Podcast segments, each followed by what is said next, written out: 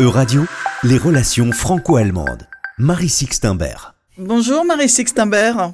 Bonjour Cécile. L'actualité récente, c'est le déplacement euh, jeudi dernier de quatre chefs d'État et de gouvernement européens en Ukraine. Oui, le président français Emmanuel Macron, le chancelier fédéral allemand Olaf Scholz, le président du Conseil italien Mario Draghi et le président roumain Klaus Iohannis se sont rendus le 16 juin dernier en Ukraine. L'objectif? Rencontrer le président ukrainien Volodymyr Zelensky et surtout réaffirmer le soutien à l'Ukraine face à l'invasion russe et, fait nouveau, annoncer le soutien à la candidature de Kiev à l'Union européenne. Un changement net, notamment pour la France et l'Allemagne, sur cette question de l'élargissement. Oui, les deux pays étaient plutôt frileux depuis la demande de Kiev, c'était le 28 février dernier. Il le reste sans doute en partie et le cas échéant, le processus d'adhésion sera long, en plus d'être réversible. Mais pour citer Olaf Scholz, l'Ukraine appartient à la famille européenne. C'est un signal politique, sachant que c'est le Conseil européen de ce jeudi et de ce vendredi qui doit statuer après l'avis favorable assorti de réformes à mener de la Commission vendredi dernier. Une parenthèse, on dit souvent que le duo franco-allemand est nécessaire, mais pas suffisant pour avancer en Europe. Avec ce déplacement et cette prise de position commune sur l'Ukraine, c'est certainement la voie d'une unité qui a été ouverte. Alors que jusqu'ici, si la Pologne, l'Italie ou les pays baltes notamment souhaitaient l'adhésion de Kiev, les Pays-Bas, le Portugal, l'Autriche ou le Danemark étaient plus sceptiques. Cette visite symbolique en Ukraine des chefs d'État et de gouvernement est d'ailleurs arrivée après euh, de nombreuses interrogations, Marie Sixtimbert. Disons-le d'emblée, l'unité des Européens a sans doute été, dans l'ensemble, jusqu'ici remarquable. Néanmoins, on a aussi pu s'interroger sur le positionnement de la Hongrie face à la Russie de Vladimir Poutine, tandis que le lien Pologne-Hongrie s'est distendu à l'aune du soutien massif de la Pologne à l'Ukraine. Dans un autre registre, on a aussi pu s'interroger sur le positionnement de l'Allemagne, considéré avant l'invasion comme le maillon faible des Européens et des Occidentaux. Depuis, il y a eu le discours sur le changement d'époque d'Olaf Scholz au Bundestag, hein, c'était le 27 février. Oui, une révolution copernicienne, applaudie et soutenue par une grande partie de la population. Mais euh, le changement prend du temps.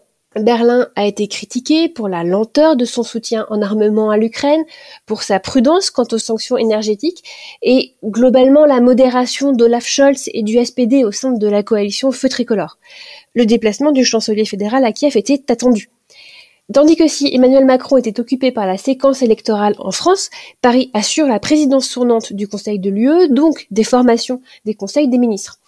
Et les propos du président sur la nécessité de ne pas humilier la Russie pour laisser plus tard la porte ouverte au dialogue ont pu être mal reçus à Kiev et par une partie des Européens. Dans ce contexte, quelles peuvent être les conséquences des élections législatives en France de ce week-end? Le président reste le président, élu pour 5 ans. Mais il est vrai que la coloration d'ensemble sera un petit peu euh, différente. Ce qui inquiète notamment, c'est bien sûr le nombre de parlementaires des extrêmes, d'extrême droite, élus au scrutin majoritaire. C'est même parfois décrit comme un tremblement de terre dans la presse allemande. Et pourtant, le résultat pourrait aussi ouvrir la voie à un fonctionnement un peu plus parlementaire de la vie politique française, contribuer à valoriser le compromis, beaucoup plus pratiqué en Allemagne ou à l'échelle européenne.